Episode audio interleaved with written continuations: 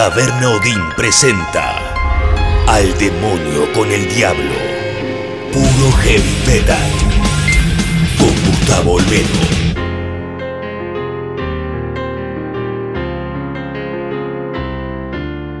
Mi nombre es Gustavo Olmedo, nuevo episodio Al demonio con el diablo, un podcast de heavy metal. Estrenamos domingos 22 horas en la plataforma tabernaudinlive.com.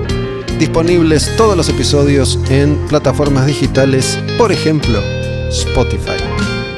Hoy, por primera vez en muchísimo tiempo, es probable que sea por primera vez ever, no va a haber invitado a pedido del público, a pedido de una persona, Iván, que es el dueño de Taberna Odín, donde yo grabo todos estos episodios desde hace ya un tiempo considerable, un par de años aproximadamente, meses más, meses menos. La taberna queda en Palermo, Honduras y Tames, a pedido de él un programa estrictamente musical. Tu nombre es tu reino, tu voluntad será, líbranos del mal. Sálvame, oh Dios. Poderosos se han alzado contra mí. Gloria al Padre, al Hijo y al Espíritu Santo. Como fue en el principio y siempre será. Amén. Salva a quienes depositan su confianza en mí. Dios mío, sé para ellos una torre fortificada frente al enemigo. Que el enemigo no tenga poder para dañarnos. Que el Señor esté con ustedes y también con nosotros. Oremos, oh Dios sagrado, Padre Todopoderoso, eterno Padre de nuestro Señor Jesucristo. Él quien envió a su único Hijo para aplastar al mentiroso. Pediré tu ayuda para alejarnos de su ruina y de las garras del demonio. Infunde terror a la bestia. Yo te expulso, maldito espíritu, en nombre de nuestro Señor Jesucristo. Al demonio con el diablo. Puro heavy metal.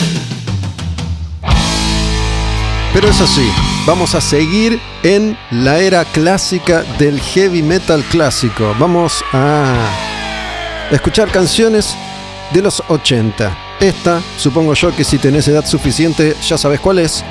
Es una canción de Quiet Riot que se llama Metal Health. Y me pareció simpático armar este primer informe en el episodio de hoy que tiene que ver con cómo las bandas fueron evolucionando en esa década. Quiet Riot, Metal Health. Ya te digo por qué. Escucha.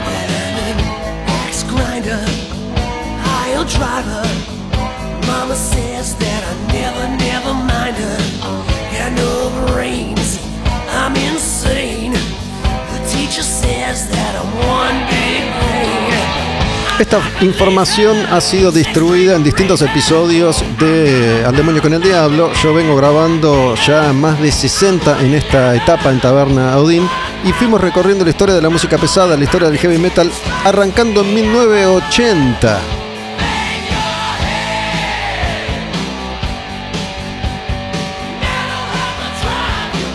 Año a año repasamos todas las canciones importantes del hard rock, de la música pesada, del heavy metal de la década del 80 y venimos en los últimos capítulos recorriendo la década del 90. Hoy vamos a seguir con el año 1993.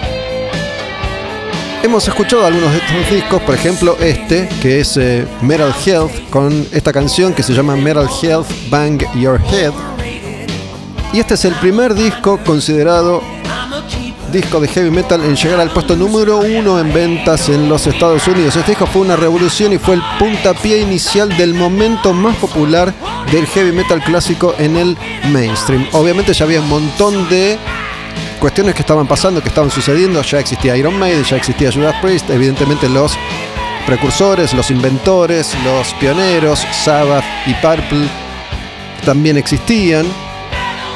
Zeppelin ya no, pero el heavy metal estaba ahí. Era un movimiento incipiente con base en Inglaterra que empezó a recorrer el mundo entero, llega a los Estados Unidos y este es el primer disco de heavy metal que llega al puesto número uno en ventas. A partir de este fenómeno, el heavy metal en los años 83-84 fue el género más popular del el mundo, te diría.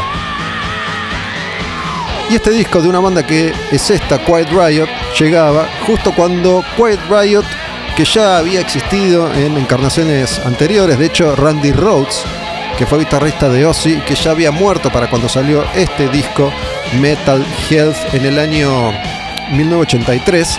Randy ya había muerto en un accidente de avioneta. Había tocado en Quiet Riot, pero esta es la formación clásica. Para quienes gustan de la data, yo cada vez soy menos fan de esta información, pero bueno, lo importante acá es que cantaba Kevin Dubrow. El bajista era Rudy Sarso, que después tocó con todo el mundo. Tocó con Ozzy, con Whitesnake, con Blue Oyster Cult, con Dio. Me estoy olvidando obviamente algunos nombres. Pero Rudy ha tocado con todo el mundo. Y este disco con estas canciones, esta es conocida, pero en realidad la canción importante es esta otra. Es la canción.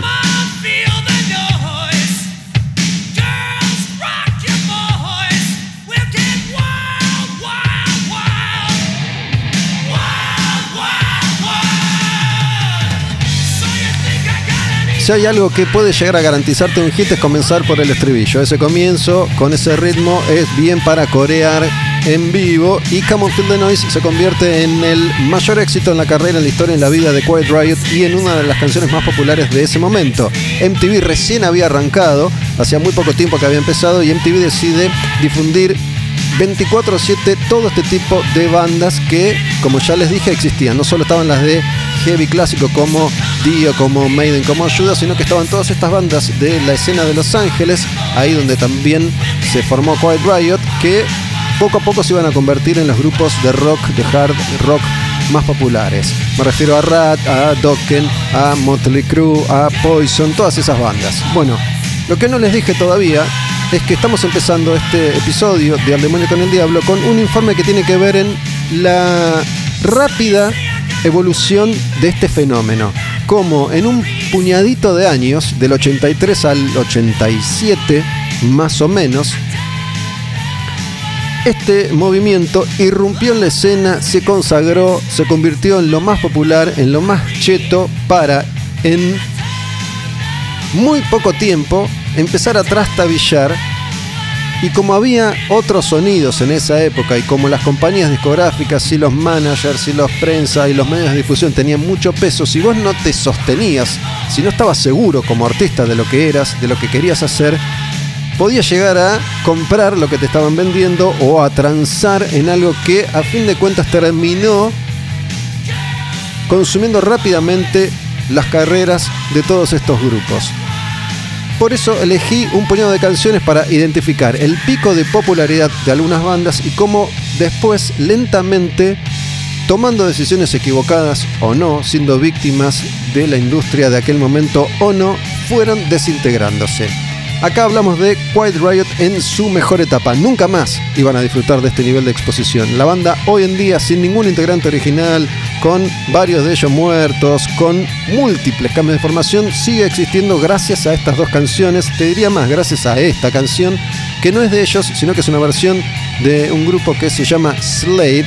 Y la encontraron la vuelta. Hicieron el video, tenían la estética, tenían el sonido.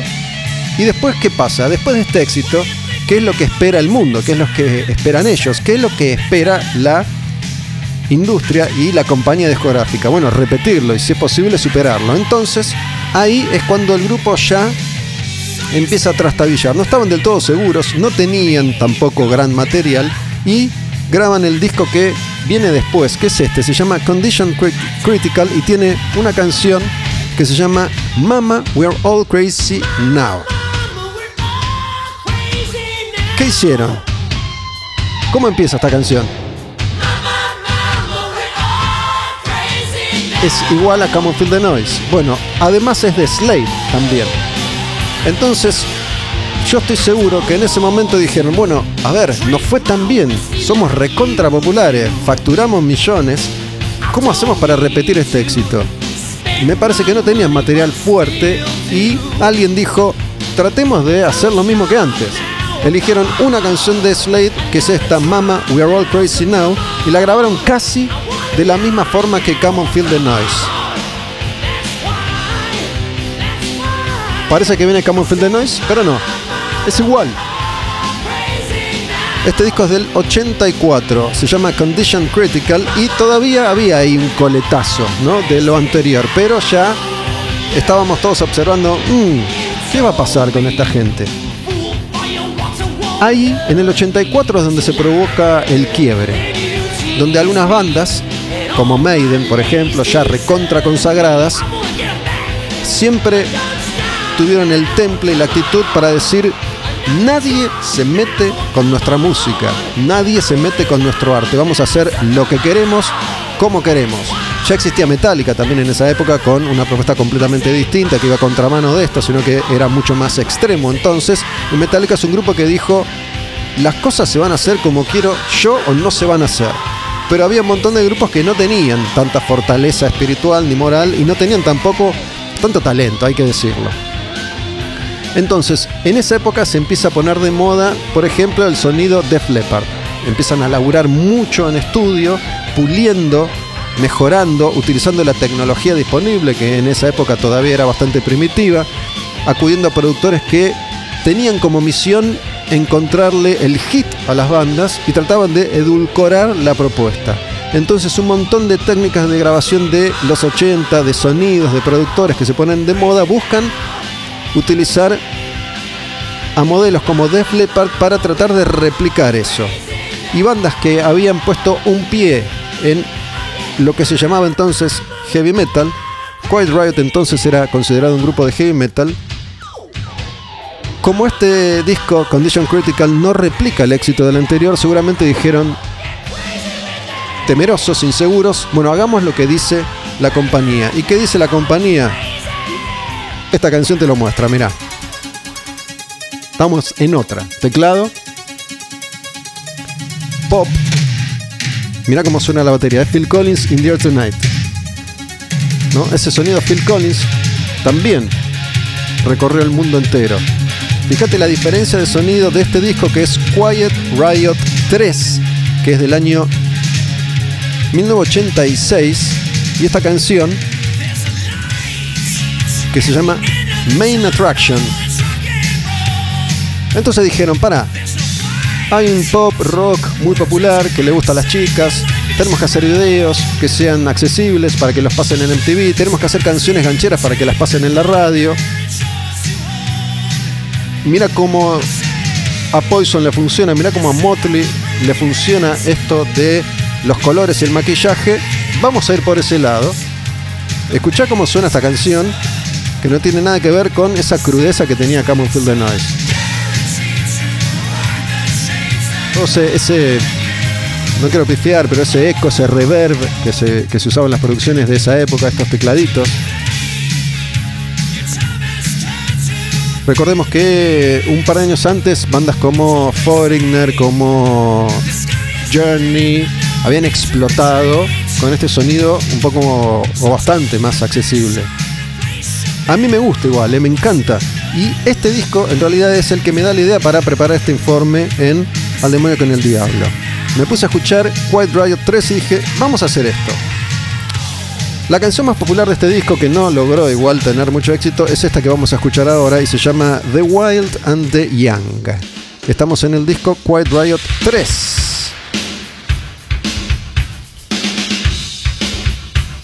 ¿Viste cómo, cómo golpea la batería, los tambores, el sonido. Es un sonido más. Más cristalino, más puro. Esta canción está buena, esta canción me gusta, esta canción para mí es un hit, pero a ellos no les resultó.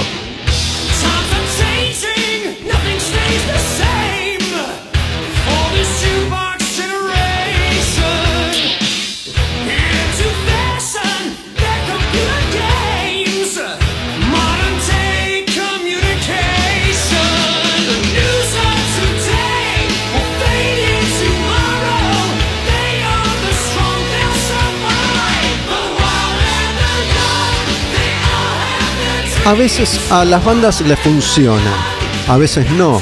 A veces los cambios a los grupos les resultan productivos. Por ejemplo, para esta época también Van Halen estrenaba nuevo cantante, Sammy Hagar, y con un sonido mucho más producido, menos rockero, menos áspero, también más inspirado e influenciado por las técnicas y la forma de componer de los 80, explotan todo, revientan los charts, llenan estadios, venden millones y pueden continuar con una carrera exitosa igual que la que tenían antes con David Lee Roth. Pero bueno, estamos hablando de Van Halen, no de Quiet Riot. Van Halen ya venía de muchos años de sostenerse ahí arriba, de sacar un disco mejor que el otro, de haber cambiado la industria de la música, de haber revolucionado todo. Quiet Riot venía siendo un grupo que explotó con Come On Feel the Noise, pero era mucho, mucho más inocente. Mucho menos poderoso. Vamos con una canción más de Quiet Riot 3. Esta se llama Put Up or Shut Up. El sonido de guitarra, todo es distinto.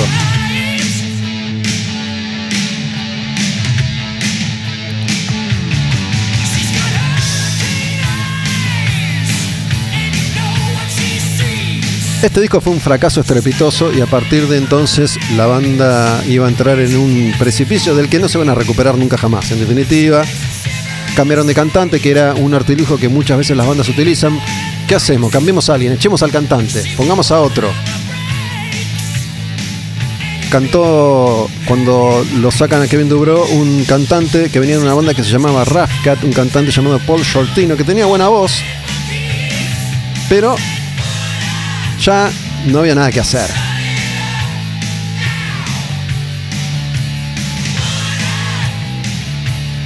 En 1983 salió Metal Health. En el 86 salió este. Tres años, cuatro años. La banda pasa de la cima total al pozo más profundo. Algo similar, no tanto, le iba a pasar a este otro grupo. Mirá.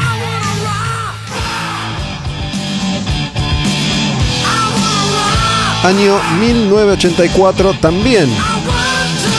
Mismo año de Metal Hell.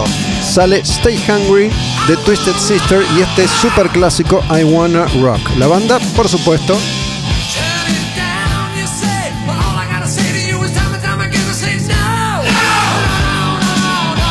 por supuesto explota.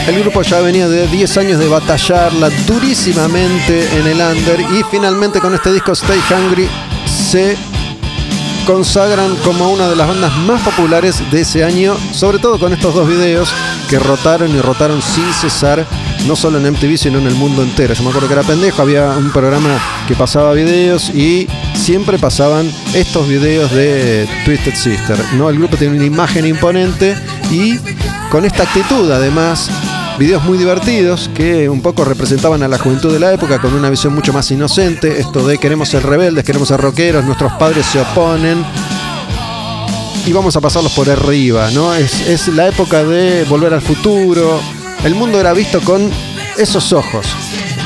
El mundo era colorido, el mundo de alguna manera era mucho más feliz o aparentaba serlo. I Wanna Rock, Twisted Sister, su mejor época, su mejor momento también. Venden millones, explotan, les va muy pero muy bien, salen en todas las revistas, en todos los medios y tienen estos dos hits. Uno es I Wanna Rock, el otro es este. We Are Not Gonna Take It. Una fórmula parecida a la de Come on Feel the Noise, ¿no? El comienzo y derecho al estribillo.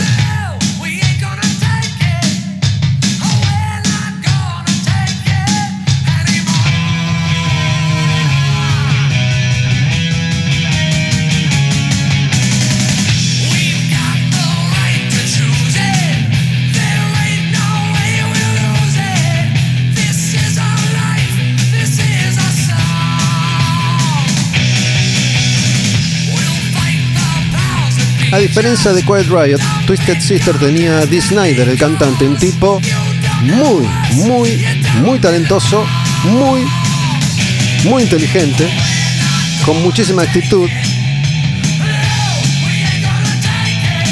Pero ¿qué le pasaba también a todos estos músicos? Después de luchar tanto, finalmente convertirse en un éxito, ser famosos, eso se les subía a la cabeza y a Twisted Sister un poco se le va de las manos el éxito. Entonces empiezan a creerse que son lo mejor del universo, lo mejor del planeta, se relajan, creen que una vez que están ahí en la cima no van a caer nunca, no van a fallar. Y no les duró casi nada tampoco, porque sacan un próximo disco que es este Cameron Play y no fue bien recibido. Esta es una intro que remite un poco a una película clásica que se llama Warriors, una película de pandillas de Nueva York que asolaban las estaciones de subte y mostraban también una estética de esa época, una estética más callejera. Y en la película decían Warriors, Come and Play. Y así como que se, llamaban, se estaban preparando para la batalla. Una, una estética muy Beat de Michael Jackson. También que Michael tiene menos pinta de pandillero, pero bueno, Ahora, ¿qué pasa? Atención. Este es un disco que sale al año siguiente, 1985, Twisted Sister Cameron Play.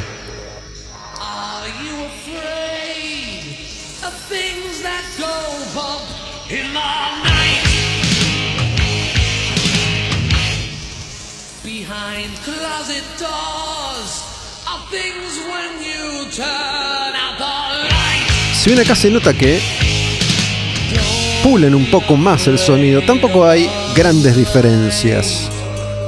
No al menos en esta canción que ahora explota y se pone, se pone bastante heavy para la época. Se llama Cameron Play como el disco. Es Twisted Sister. Y ahora la calma antes de la tormenta. Dale, di. Este es un temazo. Sin embargo, haciendo una lectura ahora, a la distancia, pasaron casi 40 años.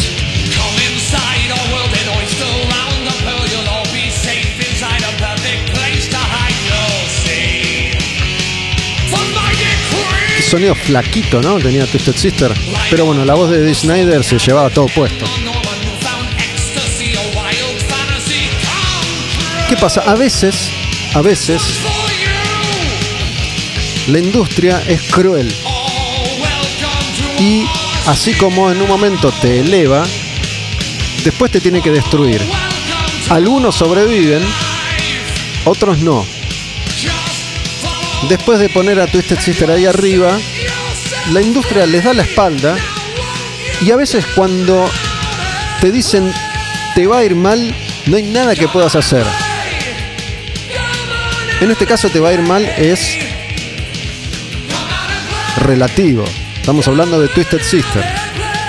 Pero siempre, repito, siempre, si un disco vende 5, la idea es que el siguiente venda 10. Y si el siguiente vendió 10, la idea es que saquen otro que venda 15.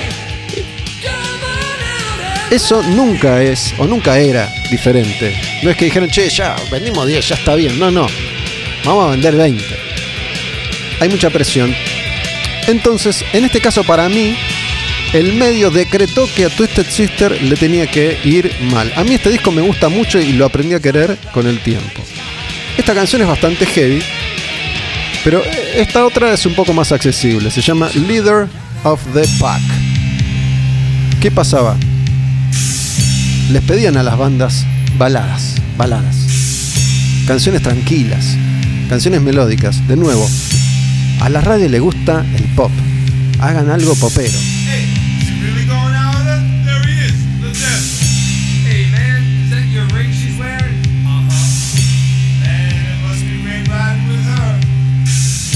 Leader of the Pack. Cameron Play, año 1985, Twisted Sister.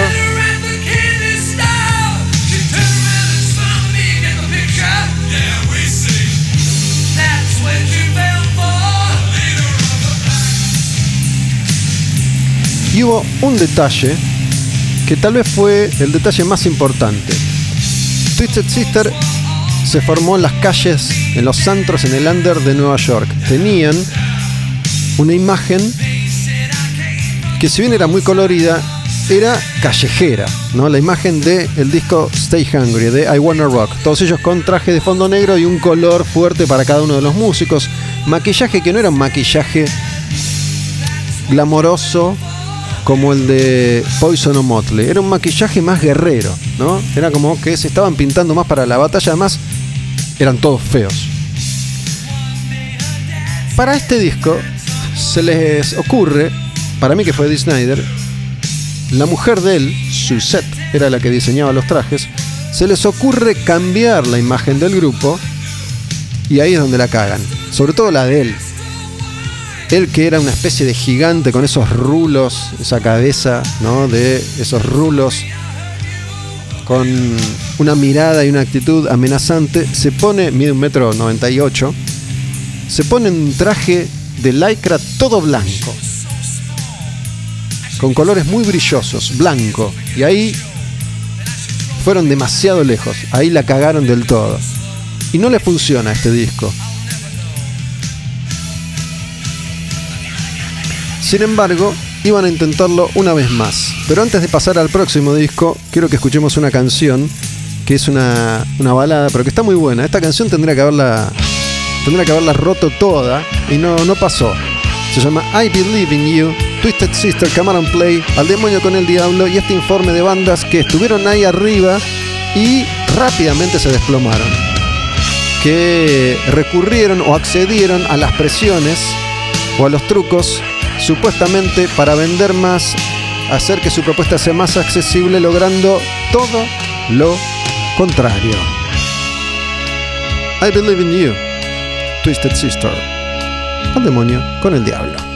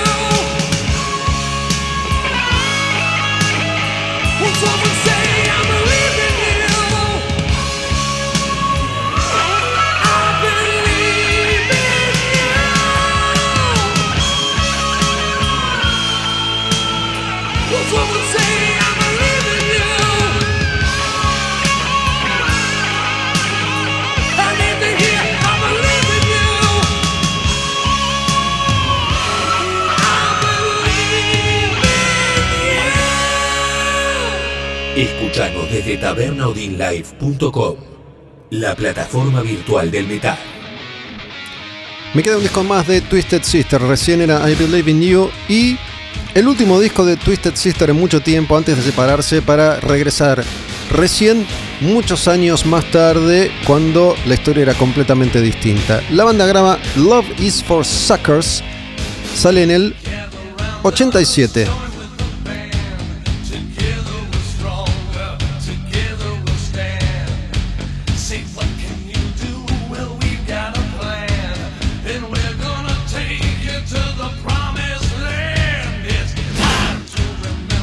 Más allá de lo que puede haber pasado a nivel comercial con estos discos, a mí me gustaban y me siguen gustando porque me parece que eran búsquedas, que eran experiencias también, que eran experimentos, que eran riesgos que las bandas corrían más allá de las presiones externas.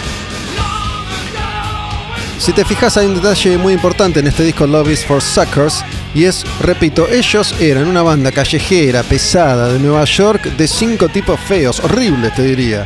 La tapa de este disco, Love is for Suckers, es una señorita muy bonita, se le ve la boca, se le ve una mano con las uñas pintadas de rojo, los labios pintados de rojo, y está con un chupetín que tiene el logo del grupo, la T y la S de Twisted Sister. Entonces, ya en el 87, con este disco estaban tratando de captar a ese público que consumía mucho Def Leppard, mucho Whitesnake y a veces cuando yo les decía que el medio casi que te obliga a sentirte un fracasado. Por ahí en vez de vender 3 millones de discos, vendiste 1 millón 100 y vos te crees como artista que fracasaste. Empezás a boicotearte, empezás a conspirar contra vos mismo, son las experiencias que atravesamos casi todos los seres humanos y a los músicos también les sucede.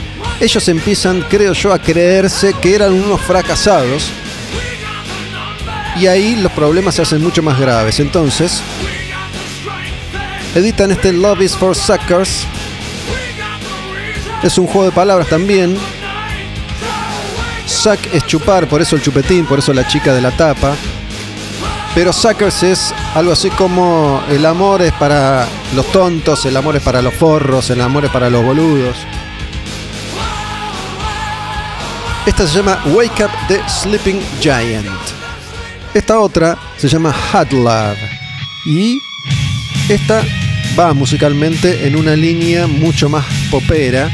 Si bien por ahí conserva el ritmo de I Wanna Rock, el sonido, la melodía, la intención son diferentes.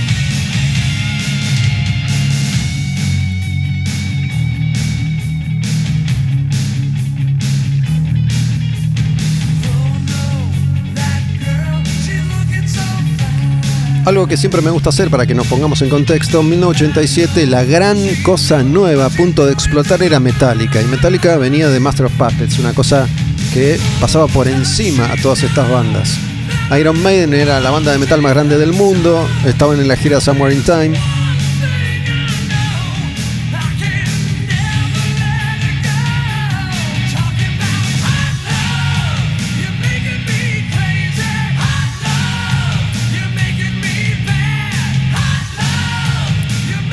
Me encanta redescubrir estos discos que yo no dejé de escuchar nunca, pero tal vez ustedes están recién ahora enterándose que Twisted Sister tiene otros discos que están buenos. Denle una chance a and Play y a Love is for Suckers si solamente conocen I Wanna Rocky, We're Not Gonna Take It. Va la última canción de Twisted Sister antes de ir a otra banda, a otra historia, a otro grupo. La última es la que le da título y se llama Love is for Suckers. Temazo también, temazo. Es un hit. Tendría que haberle sido mucho mejor, pero no siempre el talento triunfa.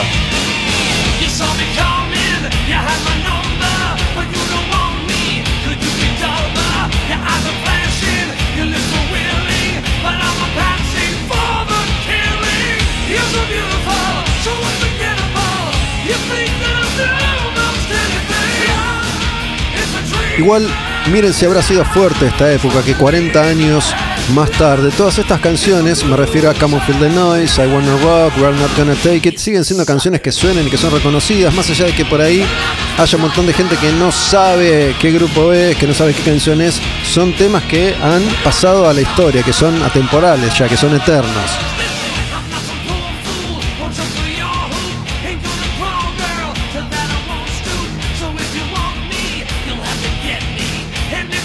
Nos metemos con la historia de otra banda que no tiene nada que ver con estas bandas americanas. Es una banda inglesa que parecía iba a ser un pilar del metal inglés, tanto como Maiden o como Judas. Sin embargo, se quedaron ahí, en la puerta de entrada.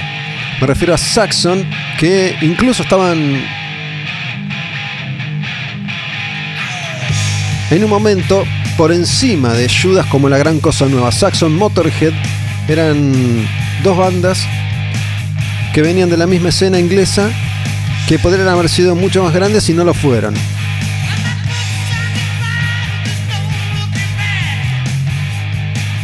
Vamos a ir recorriendo un poco la historia de Saxon canción a canción, una por disco. Esta se llama Wheels of Steel, del disco Wheels of Steel del año 1980. En este momento Saxon era una de las grandes cosas cuando el heavy metal todavía no había explotado. Saxon fue una banda muy importante para Metallica, por ejemplo, sobre todo para Lars Ulrich.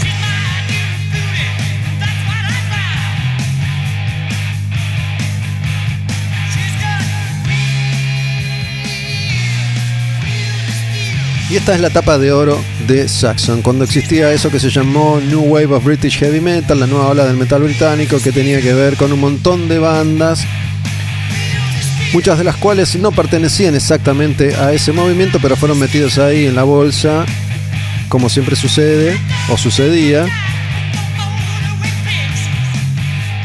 Y cuando el heavy metal todavía no se había consagrado, cuando Quiet Riot era apenas una, una, intención, un sueño, una fantasía, Saxon ya empezaba a hacerse de un camino importante y sacaban clásico tras clásico. Esta es Wheels of Steel del disco Wheels of Steel. Esta otra se llama Princess of the Night y es del otro gran clásico de Saxon que se llama Denim and Leather.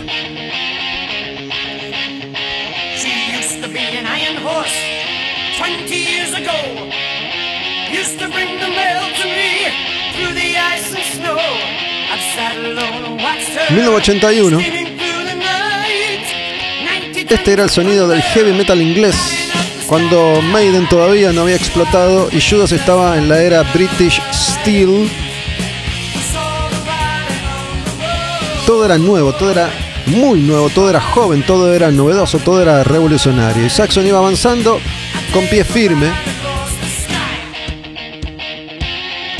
marcándole el camino a muchas bandas de artistas jóvenes de todo el mundo que iban a formar su propio grupo de heavy metal inspirados en ellos. Hace poco leí que Biff Byford, el cantante de Saxon, decía que este tendría que haber sido el momento de ellos en los Estados Unidos, con el disco Power and the Glory del año 1983. Sí, Power and the Glory es este disco con esta canción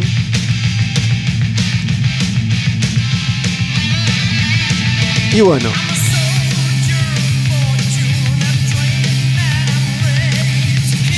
yo voy a ser muy sincero y creo que la verdad Saxon no, no tenía lo que hay que tener para el éxito masivo sobre todo cuando querés conquistar los Estados Unidos. Muchas bandas de este heavy metal tuvieron su momentito en los Estados Unidos, pero una vez que explota el hard rock que escuchábamos hace un rato, estas bandas ya no tienen chance. Si no eras Maiden, si no eras Judas, que ya eras una institución gigante, no, no ibas a tener chance. Y el grupo lo intenta, lo intenta. Algunas malas decisiones, algunas cuestiones desafortunadas. Hay que decir también que en Saxon eran todos feos, en Maiden y en Judas también, pero ellos no apuntaban a ese público, no intentaban. Saxon tampoco, Motorhead tampoco, eran bandas de hombres en general. Bandas de un público 95% hombres.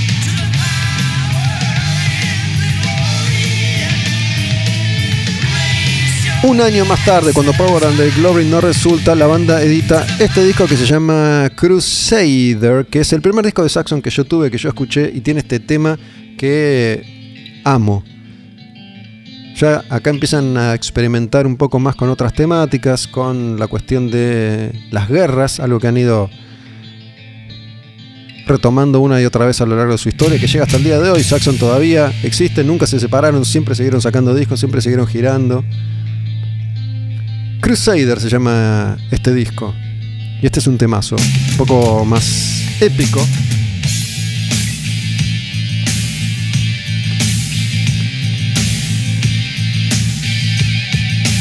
...1984... ...de nuevo... ...nos situamos... ...lo más grande del heavy del mundo... ...Maiden... ...con Peace of Mind... ...Judas con Defenders of the Faith... ...Saxon con Crusader...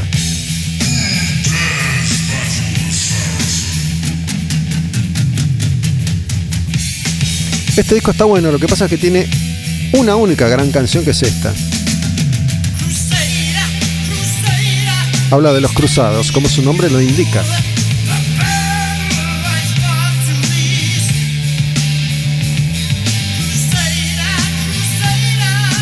En el 84 Rat ya había explotado, Wasp ya había explotado, Dokken estaba en eso, Motley ya había explotado, Quiet Riot, Twisted Sister. Entonces este sonido empieza a perder el favor de la industria una vez más.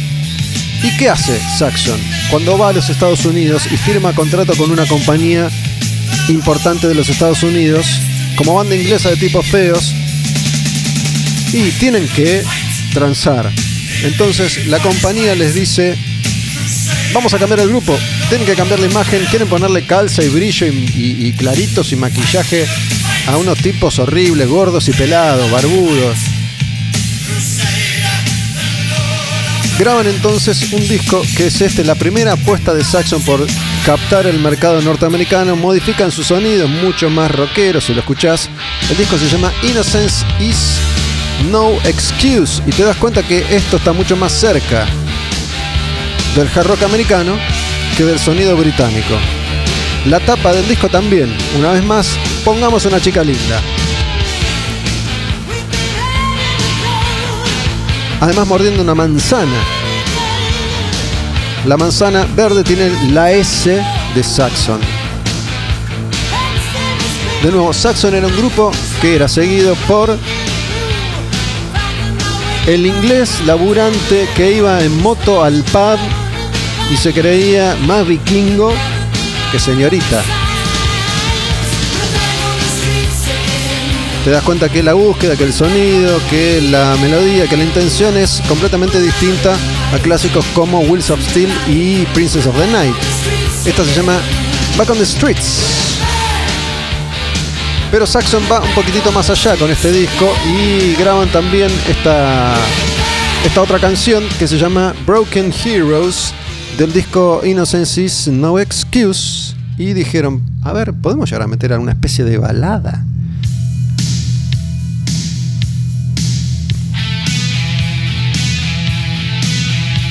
De tema a medio tiempo. Al demonio con el diablo, estreno domingos 22 horas desde la plataforma de Taberna Odín, bar que queda en la esquina de Honduras y Tames en Palermo, tabernodinlive.com. En redes sociales, Tabernodin, Tabernodin Live, Olmedo Gus. En Spotify buscas como Al demonio con el diablo o Tabernodin Live, encontrás todos los episodios.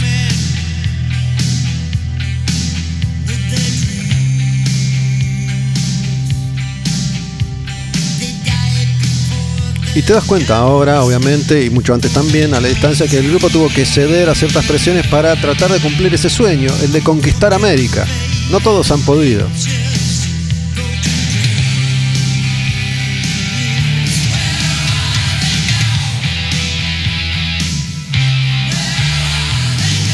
Sin embargo, hay que decir que la compañía intentó, intentó un poco más, no descartó enseguida a Saxon y grabaron otro disco que es este, se llama Rock the Nations y es del año 1986.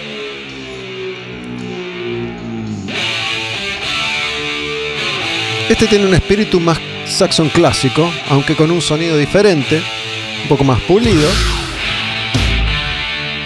Y esto de, de nuevo, tratar de meter el hit, ¿no? El tema de cancha, el de puños en alto, yeah, yeah.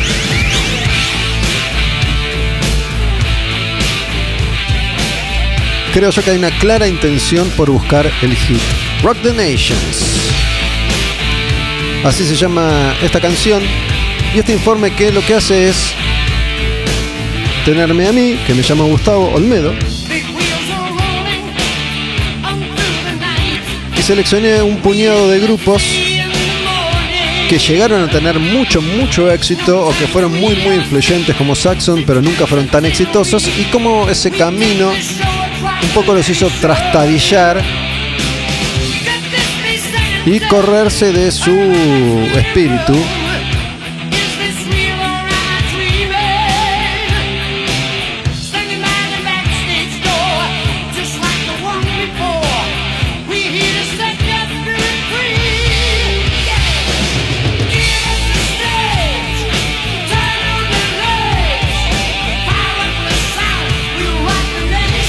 Esta se llama Rock the Nations. Vamos con una más de este disco, Waiting for the Night.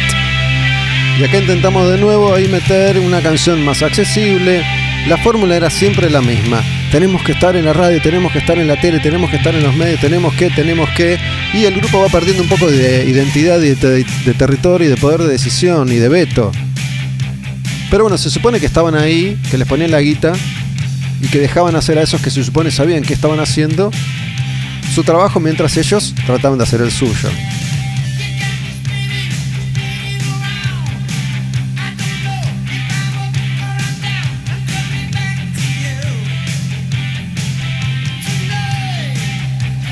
Pero es obvio que trataron de americanizar un poco su sonido. Obviamente esto no resultó y sin embargo tuvieron una oportunidad más. Grabaron otro disco en el año 1988. Después sí les pegaron una patada en el orto. Y curiosamente cuando les pegan una patada en el orto y vuelven un poco a su esencia, graban Solid Ball of Rock y por primera vez en mucho tiempo meten un clásico más metalero, que es Solid Ball of Rock, que los trajo a tocar acá, a Buenos Aires. Por primera vez tocaron en Halley, pero esa es otra historia, porque yo lo que quiero hacer es escuchar canciones de Destiny, que es un disco más que graban. Y ahora, ¿cuál fue el consejo? Ya sé, ya sé lo que tienen que hacer. ¿Ustedes quieren triunfar? ¿Por qué no graban un cover de Christopher Cross? It is the night,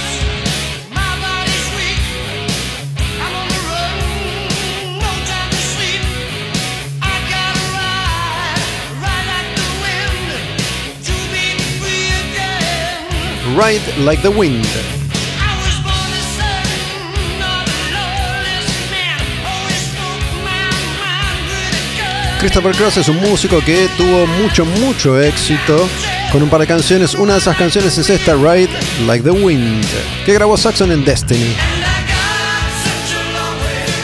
Este- estos arreglos de voces están bien, pero no encajaban para Saxon. ¿Qué, ¿Qué pasa con el grupo? No logra conquistar una audiencia nueva y pierde a la anterior.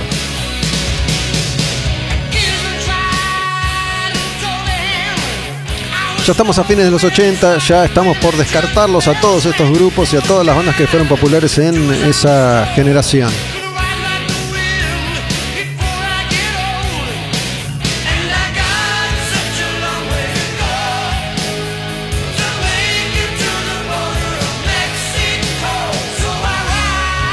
Ride Like the Wind va la última de Saxon, la última de Destiny, se llama I Can't Wait Anymore.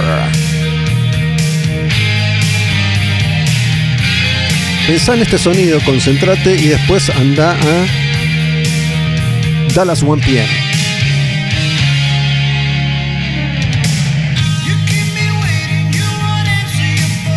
Ese bajo siempre tum, tum, tum, tum, tum, tum, tum, tum, tum, tum. Igual amo toda esta era, amo toda esta etapa, me encanta revisitarla, sobre todo porque no ha sido muy difundida nunca jamás y hay generaciones enteras que desconocen por completo estos discos de estos grupos.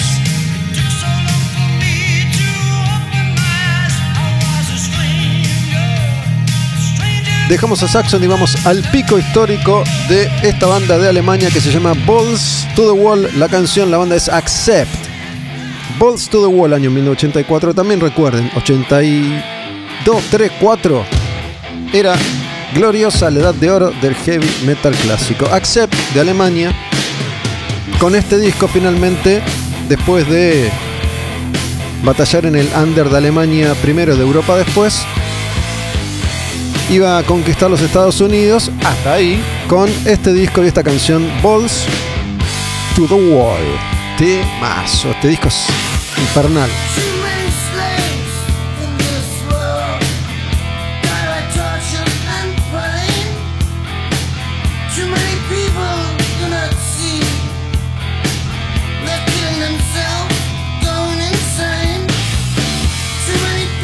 Recuerden que en esta época Accept tenía al lado a pares como Dio, como Maiden, como Judas.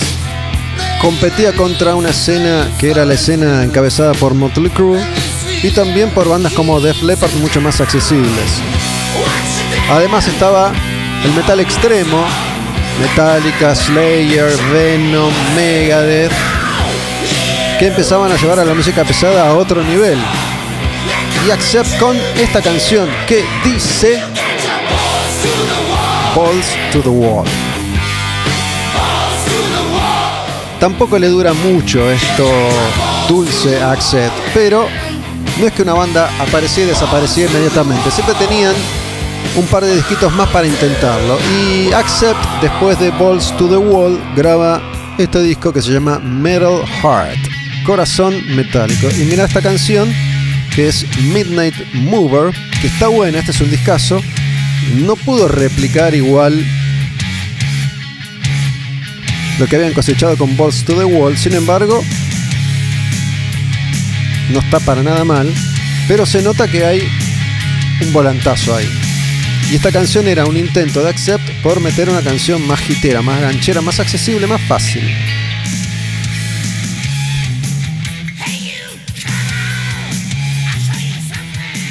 Esto que yo digo puede sonar tonto, puede sonar hasta para alguno hoy en día discriminatorio, pero no son detalles menores a la hora de calcular por qué un grupo podía tener más o menos éxito. Si los de Saxon eran feos, si los de Maiden y Judas eran feos, Udo Dirk Schneider era el más feo de todos. El cantante fenomenal de esta banda, petizo feo, si hablamos del estereotipo de la belleza hegemónica de aquel entonces,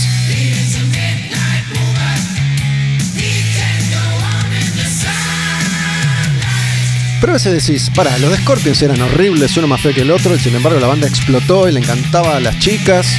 Qué sé yo, ¿viste?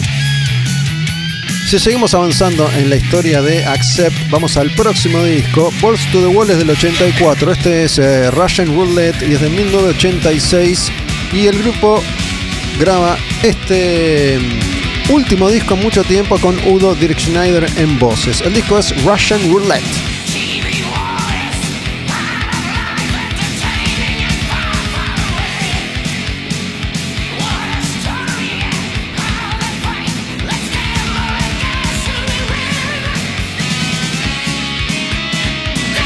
Y acá hay un intento del grupo por volver un poco a su sonido clásico, algo más veloz y esta melodía clásica de las guitarras de Accept, únicas en la historia de la música pesada. TV World de Russian Roulette Accept en Al Demonio con el Diablo.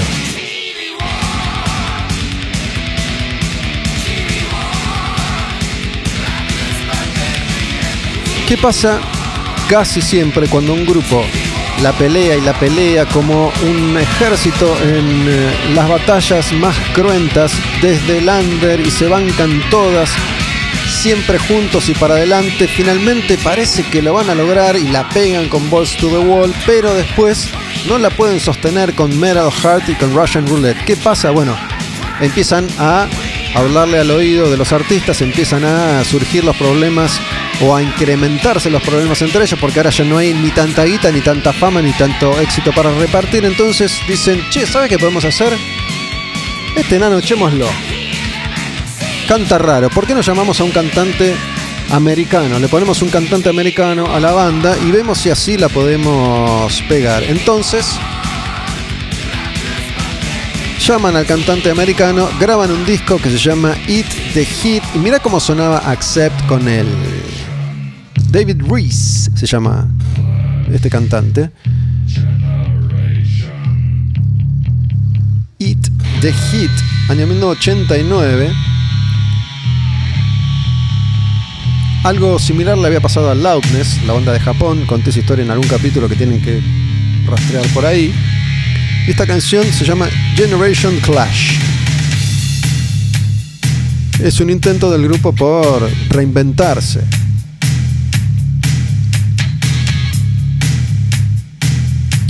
Y de todos los fracasos estrepitosos de estas bandas en sus, entre comillas, peores momentos, este es el más estrepitoso de todos. No pasó absolutamente nada con este disco y muy poco tiempo después del lanzamiento, Accept se separa.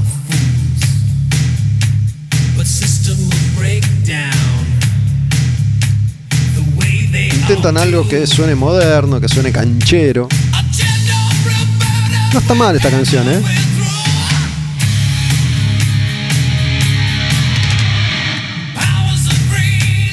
Tal vez este tema con otro sonido y con la voz de Udo hubiera sido un hitazo, no lo sé, no lo sabemos. Una más, la última de Accept, de este disco Eat the Hit, se llama Love Sensation. Es la última cuando el grupo no, no la pega, ¿sí? Es una baladingui, ¿eh? algo raro y extraño para Accept, que tenía alguna canción por el estilo, pero con la voz de Udo era imposible, ¿viste? El tipo tiene un vozarrón, es como Dio cantando baladas. Una vez más la batería que sigue ahí, ¿no? Años más tarde, buscando esta cosa que rebota, que repica.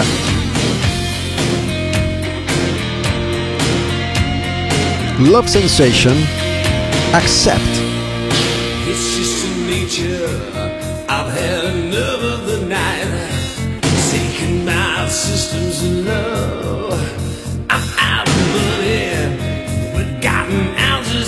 El grupo después de esto dice a la mierda con todo. Esto fue cualquiera. Volvamos a Alemania y vemos qué hacemos.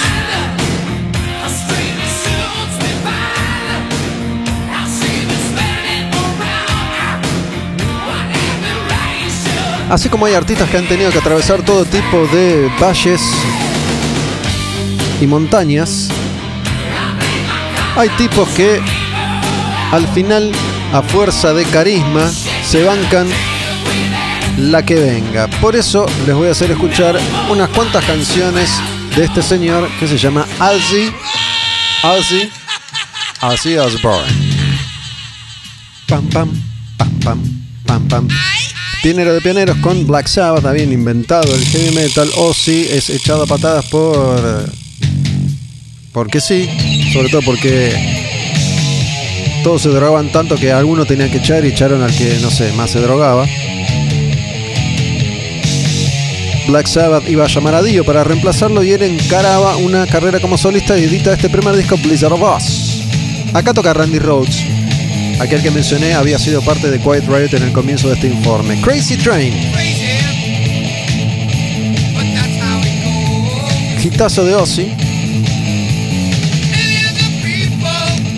que después de haber estado una vez más al borde de la muerte, es rescatado por el amor de su vida, Sharon, y encara una carrera solista que empieza a funcionar muy bien de entrada. Crazy Train es este primer gran clásico. Y ya les voy a decir por qué estamos escuchando Ozzy, que es de una generación anterior, pero tiene que ver con toda esta movida. Que en el caso de Ozzy continúa con Over the Mountain, que es del disco Diary of a Madman. Yo voy poniéndoles una canción por disco para que veamos la evolución de los artistas a medida que van grabando.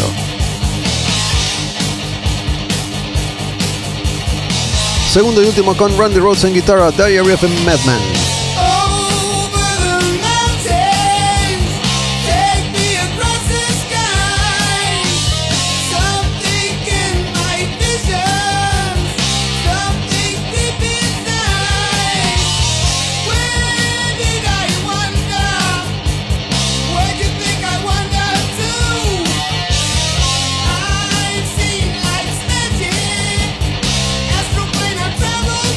Y Ozzy que a esta altura era una, leyenda, ya había pasado por todas las etapas que atravesaban los artistas, que ya había tenido mucho éxito, mucha guita, ya había hecho todo mucho y lo volvería a hacer una y mil veces.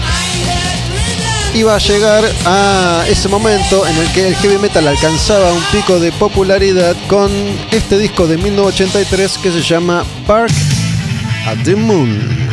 Esta canción también se llama Bark at the Moon y aquí Ozzy estaba en la cima una vez más.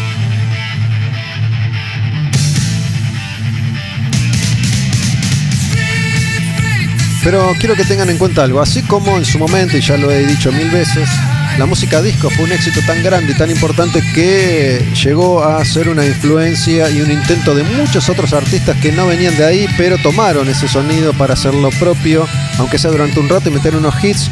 Kiss con I Was Made for Loving You, Queen con Another One Bites the Dust, Los Stones con Miss You, Rod Stewart con Do Ya Think I'm Sexy. Y algo similar iba a pasar con algunas de estas bandas que decían, para, nosotros somos heavy clásicos, somos unos cabezas, nos vienen a ver todos estos gordos con barba, tenemos que cautivar a un público mayor, tenemos que ser más accesibles, tenemos que modernizar nuestro sonido, cambiar nuestra imagen. Algunos se iban a mantener firmes y otros no. Maiden nunca transó, Maiden nunca modificó su rumbo, Maiden nunca hizo nada de lo que supuestamente tenían que hacer las bandas. Nunca se vistieron de lindos, nunca grabaron baladas, nunca trataron de meter un hit pop en la radio, nunca, nunca, nunca. Otros grupos, la mayoría sí. Ozzy, por ejemplo, en el año 1986 se actualiza y graba su disco más pop, más ochentoso, que es The Ultimate Sin, que es un discazo para mí, me encanta. Es el disco, o uno de los discos menos reconocidos de Ozzy, pero a mí me encanta. Y él estaba explotado inflado, drogadicto, se tiñe el pelo claritos, se maquilla, se delinea los ojos y se pone unos trajes rarísimos de unos catsuits de rojo brillante, brillante.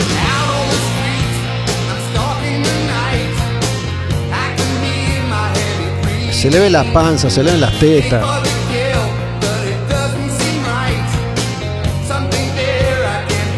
Pero te mete este hitazo que fue suficiente, una de esas canciones que Ozzy ha seguido tocando en vivo durante muchísimo tiempo, hasta la actualidad te diría, que es esta Shot in the Dark con Shaky Lee en guitarra, el último con Shaky Lee y este estribillo que dice...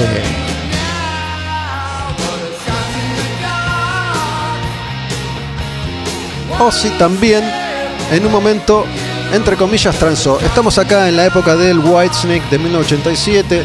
Ellos traían todo el hard rock, el funk, el soul, el blues británico y con una banda completamente nueva, armada en los Estados Unidos para triunfar en Estados Unidos, Whitesnake graba en 1987 y les sale bien. A otros, White Ride fracasó, Twisted Sister fracasó, Saxon fracasó, Accept fracasó. A otros les salía bien. A Van Halen le funcionó, a um, Ozzy le funcionó,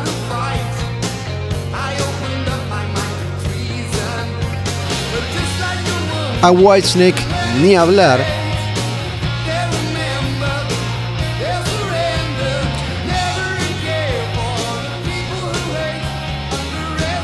Shut in the Dark. Y nos vamos a la última banda de este informe que preparé para hoy. Nos vamos a Judas Priest. Himno total del heavy metal.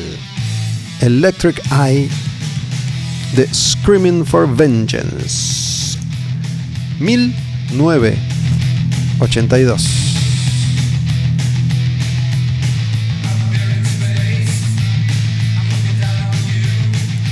Acá es cuando el heavy metal clásico empieza a definirse por completo, con Judas, con este disco, con esa imagen, con el cuerpo, con las tachas, estamos ahí en la explosión del heavy metal clásico, en su mejor momento, en la época de oro, cuando todo era, repito, nuevo, interesante, novedoso, revolucionario, y Judas con este temazo que se llama Electric Eye.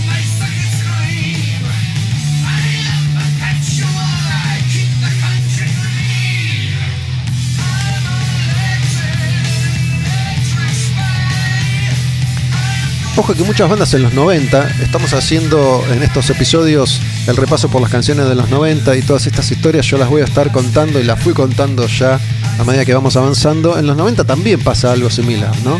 Porque en los 90, está bien, Metallica ahora era puro heavy metal, pero después iba a vivir la era Load y Megadeth la era Countdown to Extinction, Euthanasia.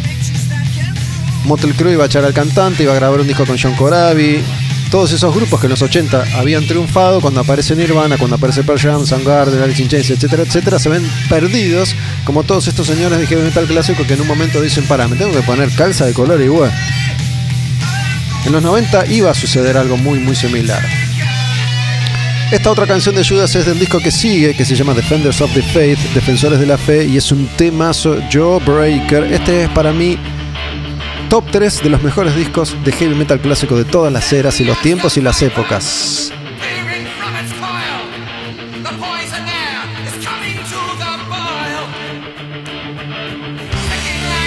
Top 3 me puso un aprieto gigante, pero bueno, ahí tenemos que mantener, meter uno de Maiden y qué sé yo. Holy Diver de día, ponele, te lo digo ahora, pero ese top 3 se va a ir extendiendo si me presionas a un top 180. Pero bueno, estamos acá con Joe Breaker, Judas Priest, año 1984. Es el pico del heavy clásico.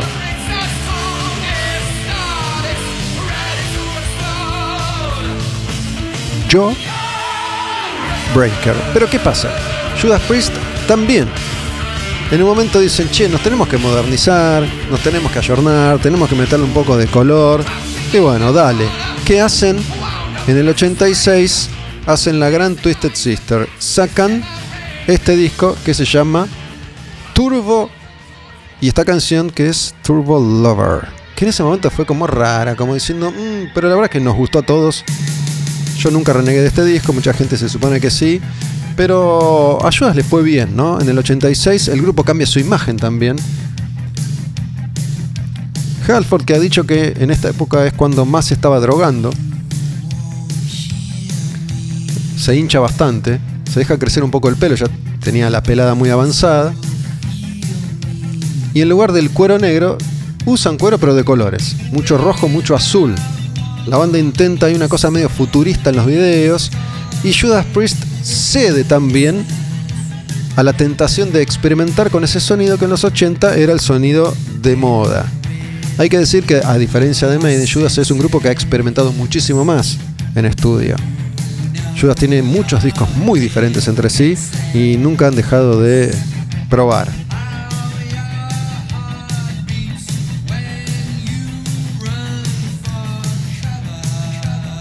Y así como I Was Made for Loving You, The Kiss o Shot in the Dark de Ozzy, Turbo Lover es una canción que no falta nunca en el set en vivo de Judas hasta el día de hoy. Es un clásico, aunque se supone que en ese momento mucho metalero recalcitrante renegó.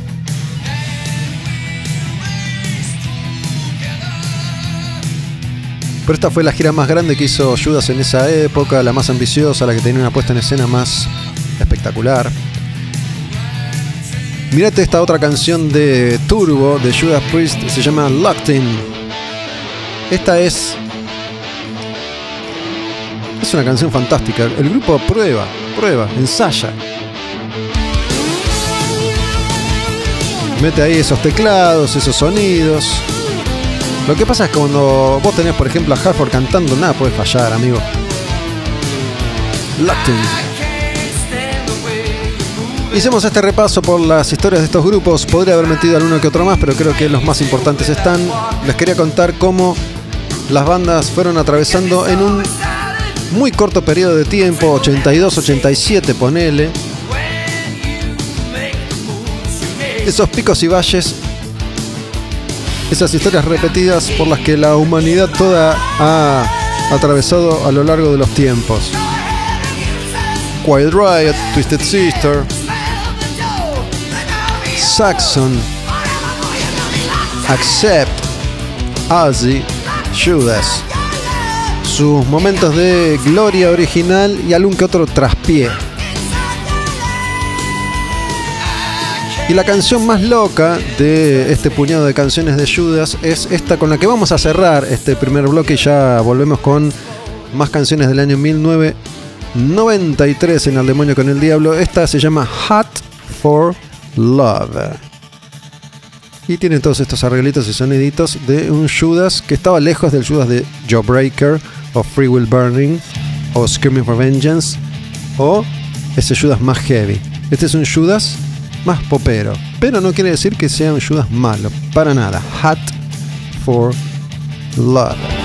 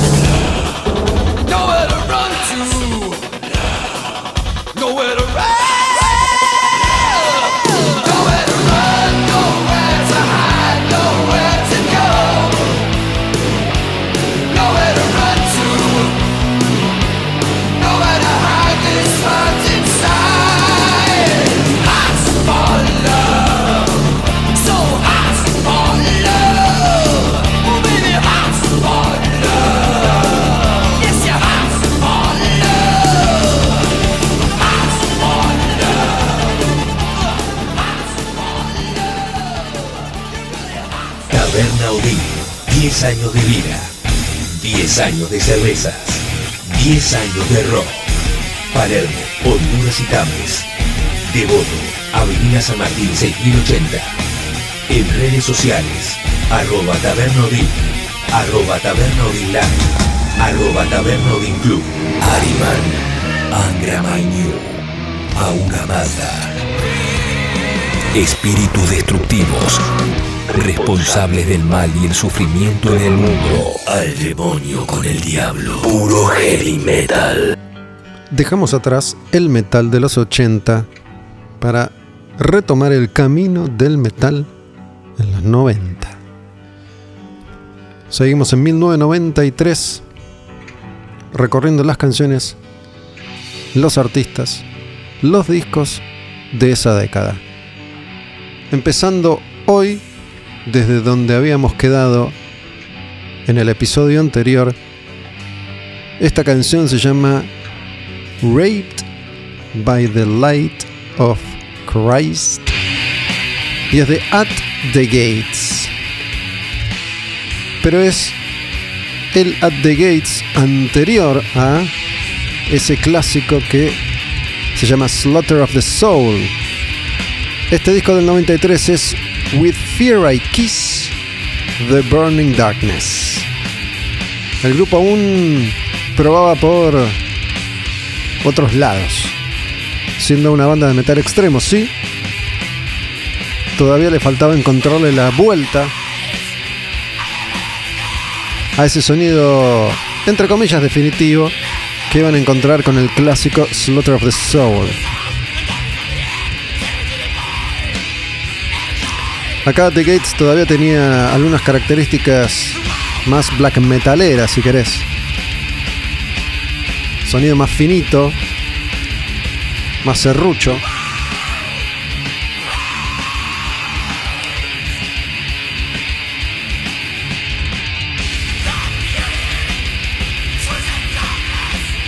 La voz eh, más gritada, menos gutural.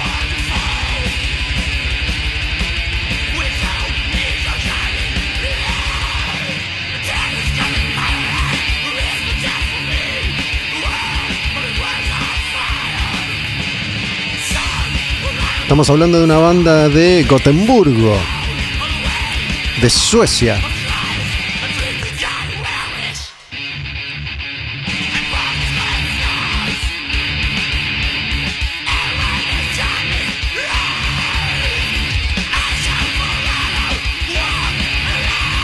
Yo no me acuerdo si hubo alguna vez algún episodio anterior de que. mm, de mm, Al demonio con el diablo. Que no haya tenido un invitado o una invitada. Capaz este es el primero y si no será el segundo. Pero hoy decidí darle un respiro a los músicos, a los artistas, para concentrarme en la música. Estamos escuchando Raped by the Light of Christ de At the Gates. Pero si escucharon el capítulo anterior y recuerdan que yo les hablé de esta banda, bueno, llegó el momento de escucharla.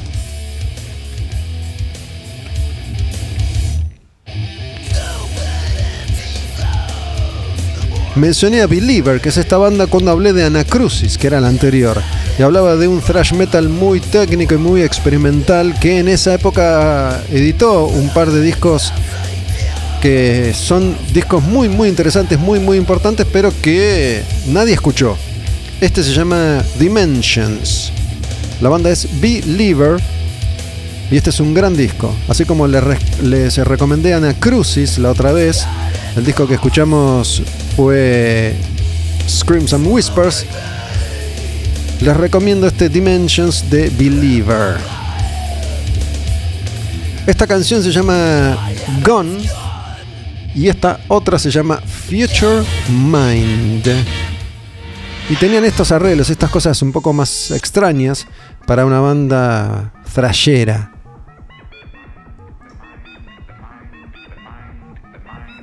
Believer. Esta cosa que intenta ser futurista. La canción se llama Mente del Futuro, el disco se llama Dimensiones.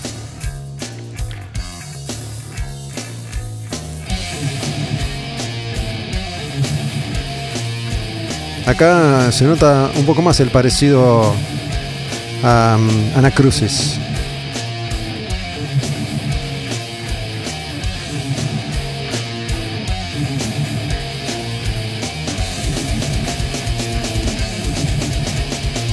Igual conservaban cierta crudeza al mismo tiempo.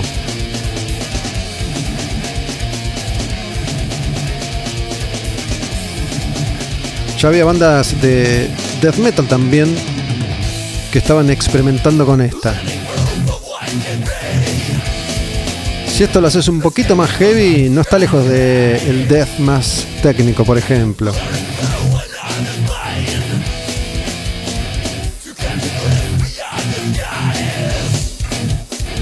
Si lo haces un poco más experimental y elaborado, no está lejos de Cínico Atheist. Y te das cuenta que por ahí estás pensando en Meshuga.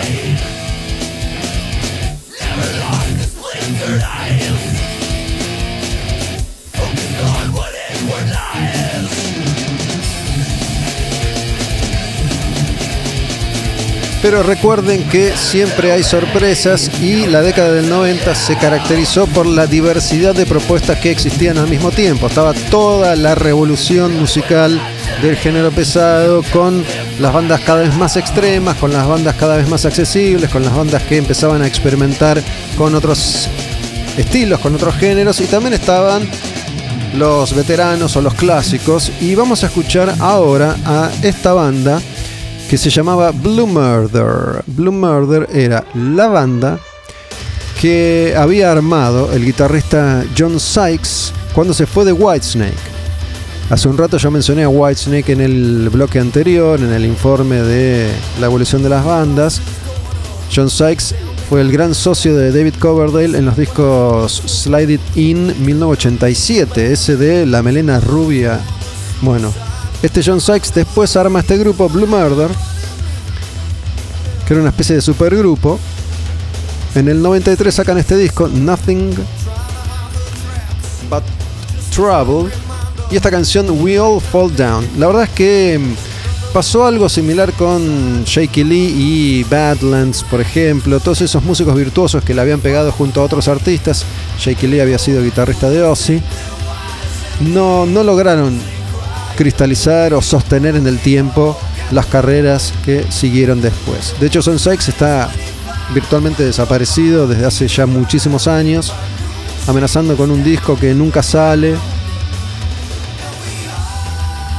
Tipo difícil, dicen.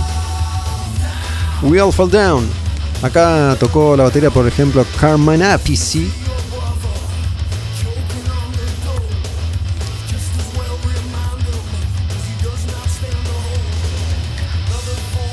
Pero bueno, como les acabo de decir que vamos de un extremo al otro en esto de la música pesada, una de las enormes grandes revoluciones musicales de ese entonces era protagonizada por las bandas Black de Noruega. La oscuridad total, el terror, el horror.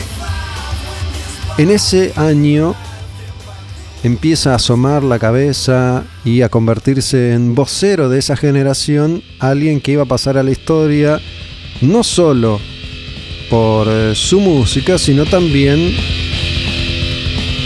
por las crónicas policiales. Bursum.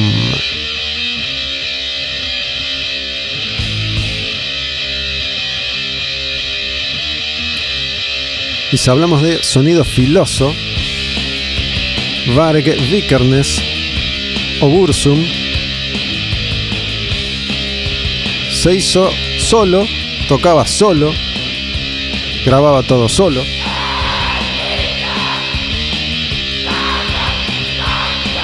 Y decidió que iba a tratar de llevar no solo la música a límites insospechados, sino también la vida. Porque es quien iba a asesinar de muchísimas puñaladas a su mentor, ayudante, compañero, amigo, enemigo, rival.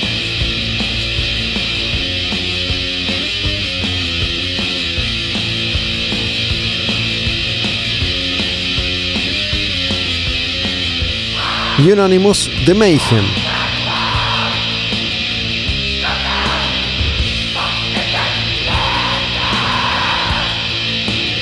Y en esos primeros años de los 90, hasta que sucede este hecho y va en cana durante muchos años, Bursum fue un artista bastante prolífico, profundizando lo que era el sonido del black metal noruego, el sonido más eh, extremo de la historia hasta entonces.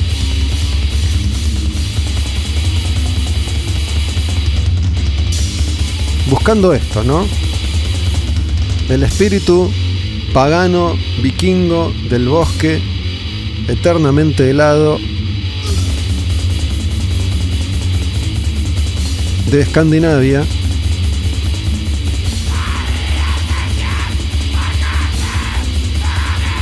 Pensá que era un nene de 20 cuando hizo esto.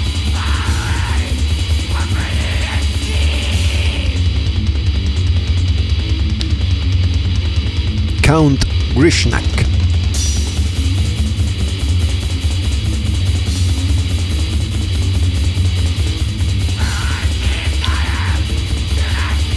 Y así es la década del 90.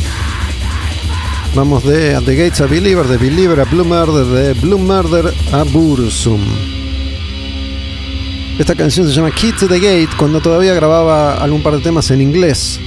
Una más, la última, Bursum y Last Wisdom. Este parece casi una careteada pop.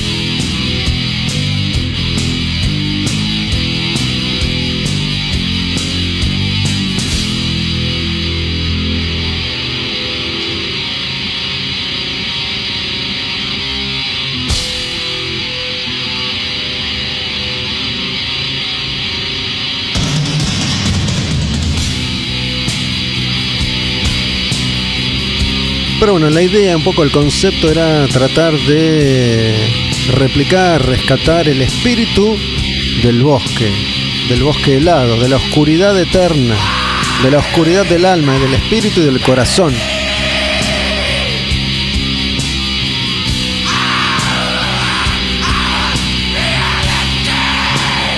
Es casi la voz del sufrimiento.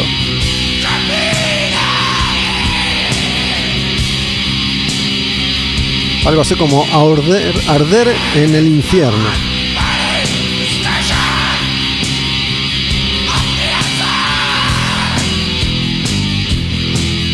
Hace un ratito cuando arrancábamos este bloque hoy con las primeras canciones de 1993 sonaba The Gates y hablé de un disco que todavía para esta fecha no habían editado pero que iba a salir más adelante que se llama Slaughter of the Soul. Pero miren qué lindo que es el mundo del heavy metal que en el año 1993 te da esta obra maestra de Carcass.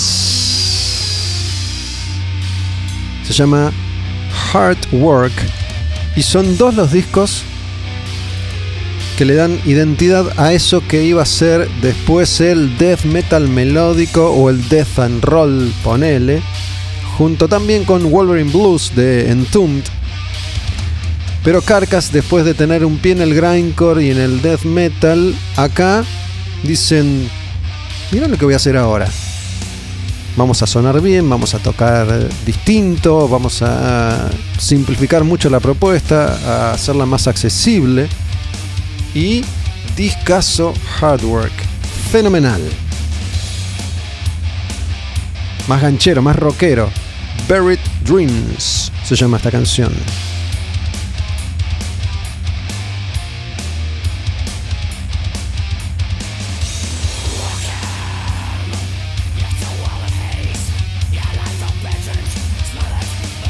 Estos son discos que, aunque no, no vendieron muchas copias, dieron la vuelta al mundo y cambiaron la música extrema para siempre, generando un movimiento que continúa hasta el día de hoy. Después iban a surgir todas estas bandas suecas de death metal melódico, ¿no? Principalmente In Flames, Dark Tranquility, Arch Enemy.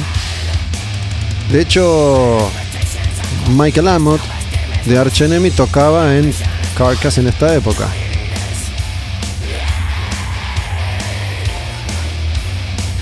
Este disco tiene muchos, muchos temazos. Esta se llama Buried Dreams.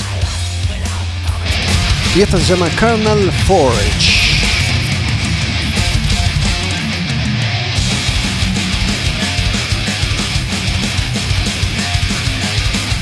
Fue muy sorprendente este disco cuando salió porque la verdad es que nadie se lo esperaba. Después de un disco que se llamó Necroticism de Canting the Insalubrious, que era algo así como el envío final de esa etapa inicial de Carcass con todos estos temas médicos y gore. Para acá, todo nuevo, todo distinto. Igual sigue siendo una banda pesada y extrema. Carnal Forge.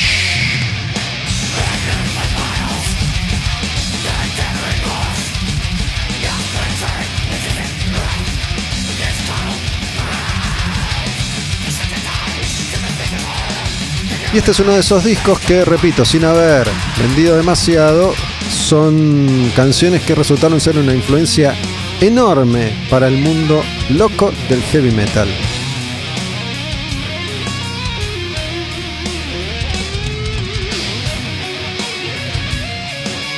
Esta otra es una de las que más me gustan, se llama No Love Lost de este disco de Carcass, que es Hard Work. Esta es tal vez la más melódica de todas estas canciones. Hasta te diría que parece tener estribillos tarareables. Más allá de la crudeza de la voz de Jeff Walker. No Love Lost.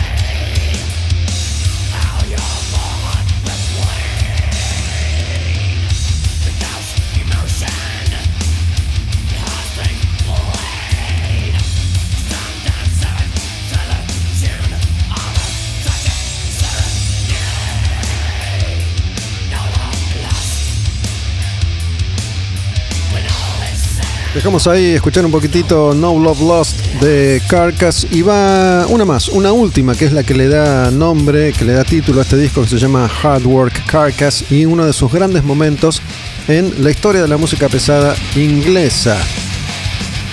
Seguimos en 1993, al demonio con el diablo desde Taberna Odín en Honduras y Tames, Palermo. En redes sociales Taberna Odín, Taberna Odín Live, Olmedo Gus. Estos arreglos melódicos.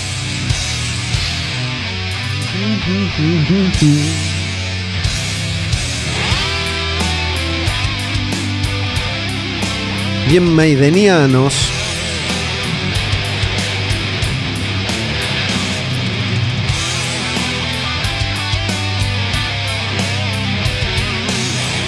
Y esto iba a abrir los ojos de un montón de músicos en esa época que iban a poder combinar la melodía con el metal más extremo. Ya para esta época existía Dissection, por ejemplo, también de Suecia, pero un poco más pesados.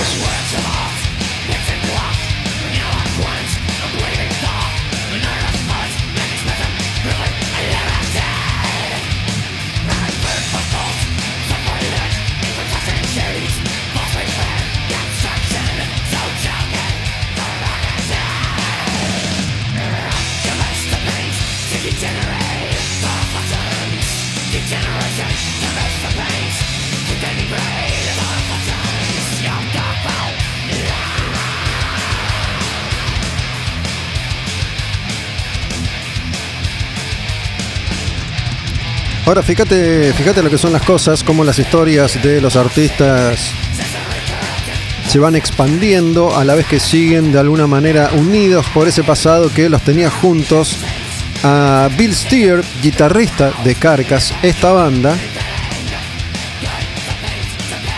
y a Lee Dorian, cantante de esta otra banda que se llama Cathedral. Los dos fueron integrantes en esa etapa inicial más cruda que la mierda de Napalm Death. Sin embargo, iban a seguir caminos distintos por un tiempo. ¿Por qué? Porque Lee Dorian se puso rockero.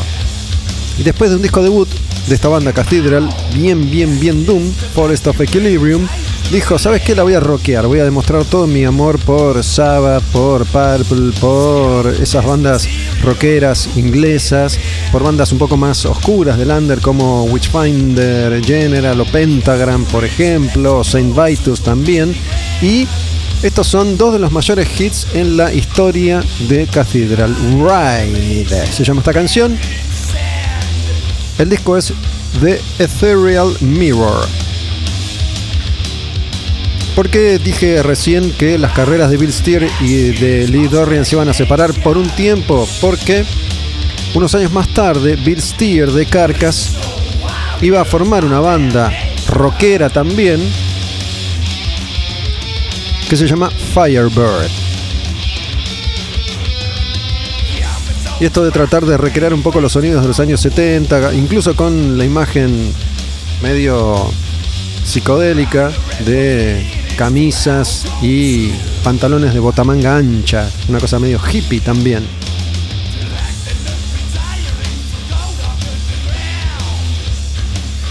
Esto es lo más cerca que estuvo Cathedral de pegarla.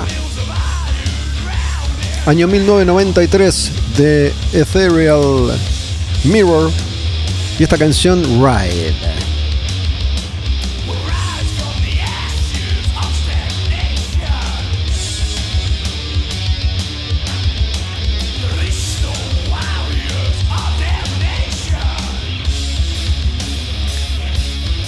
Dos hits, entre comillas, ¿no? Hits para una banda como Cathedral en esta época y en este disco. Uno es Ride, la otra canción es esta, se llama Midnight Mountain. Temas. Tan, tan.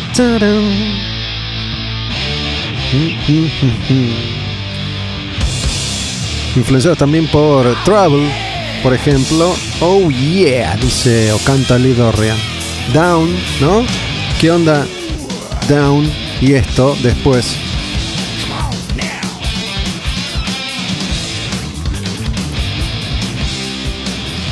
Bien rockero, bien cathedral.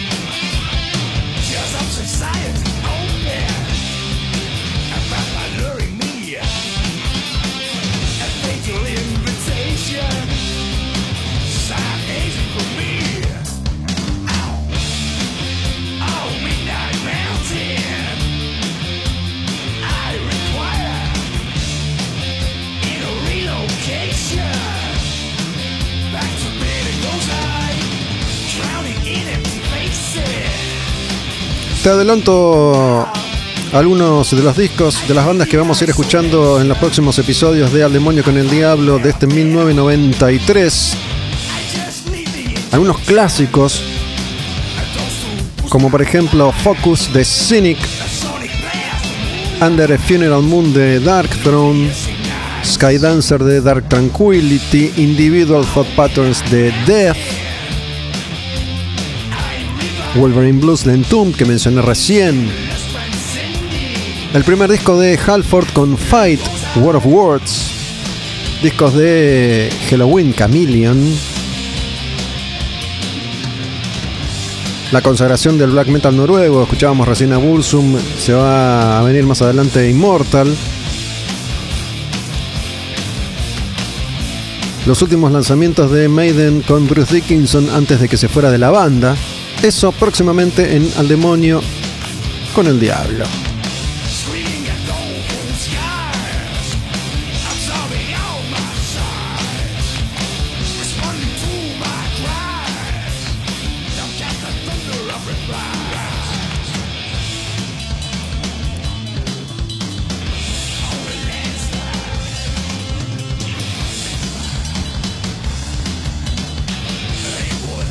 Esto que les dije y que les repito y reitero cada tanto, ¿no? La versatilidad, la heterogeneidad de la música pesada en los 90. Mira ahora, ¿te acordás de esto? ¿Lo escuchaste? ¿Lo conociste? ¿Lo conoces? Nada que ver con nada de lo que venimos escuchando después de Cathedral. Vamos a Clawfinger, una banda de rap metalera de Suecia. Este disco salió antes que el primero de Korn. No tienen tanto que ver tampoco, ¿no? Hay alguito de Biohazard, pero resulta que aparecieron estos locos. Clawfinger en Suecia con este sonido filoso y rabioso.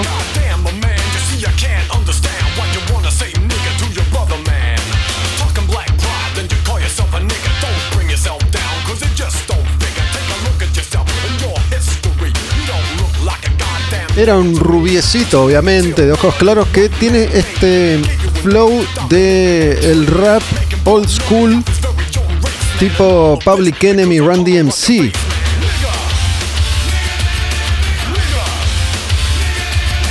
Nigger se llama esta canción. El disco es Deaf, Dumb, Blind. Sordo, tonto, ciego. Y en ese momento fue una. Oh.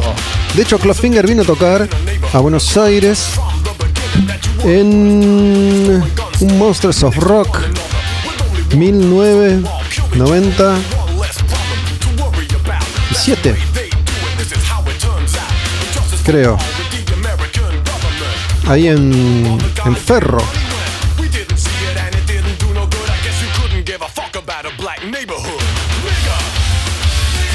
Mi nombre es Gustavo Almedo, esto es Al Demonio con el Diablo, un episodio nuevo por semana de este podcast dedicado al heavy metal, a la música pesada. La historia de la música pesada la estamos recorriendo en cada episodio de Al Demonio con el Diablo. La historia del heavy argentino y la historia del heavy metal internacional también. Estamos en 1993, año en el que Clawfinger de Suecia edita Deaf, Dumb, Blind.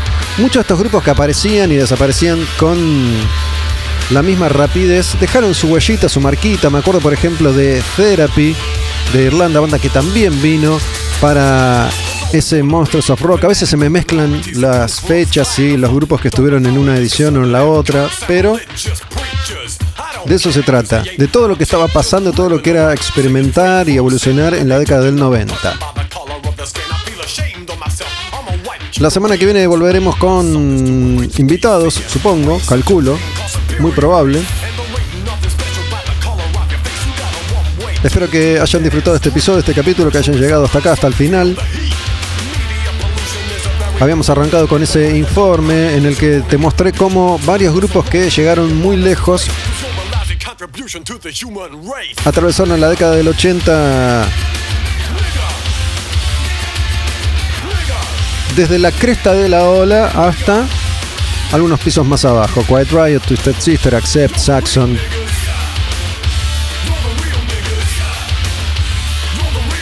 La despedida es con esta última canción, es de Clawfinger, se llama The Truth, del disco Deaf, Dumb, Blind. The Truth también sigue esta línea, creo que Rage Against the Machine evidentemente fue una influencia. Este sonido es como menos pretencioso, menos. Menos. No está a la altura de Rage Against the Machine, pero no deja de ser una postal interesante de lo que era la experimentación de esa década. Nos vamos con esta, nos fuimos. Gracias. The Truth. Clawfinger en el cierre de este nuevo capítulo del demonio con el diablo desde Taberna Odin.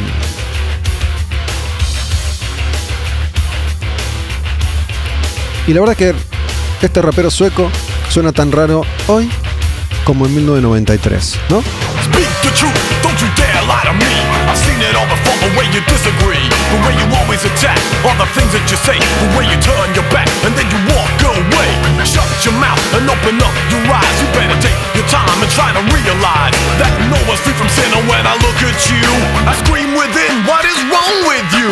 You raise yourself up to a higher degree and look down and discuss at our misery. You know better than your enemy, but it's easy to hate what you just can't be. Don't deny the fact that you're a mortal man. You can't escape from death when it's close at hand. Don't sit upon a pedestal and raise your voice if you're too deaf to listen to the people's choice. Truth. Tell me the truth. The truth, motherfucker. Tell me the truth. Tell me the truth. Tell me the truth. The truth, you sucker. The truth.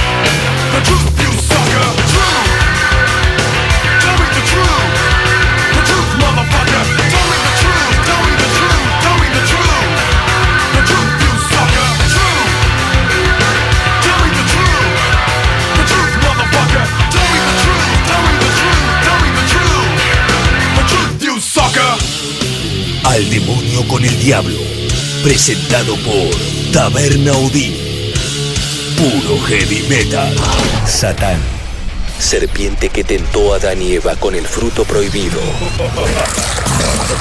ángel caído que aterroriza al mundo, antítesis de la verdad, arderá en el infierno, al demonio con el diablo, Puro Heavy Metal.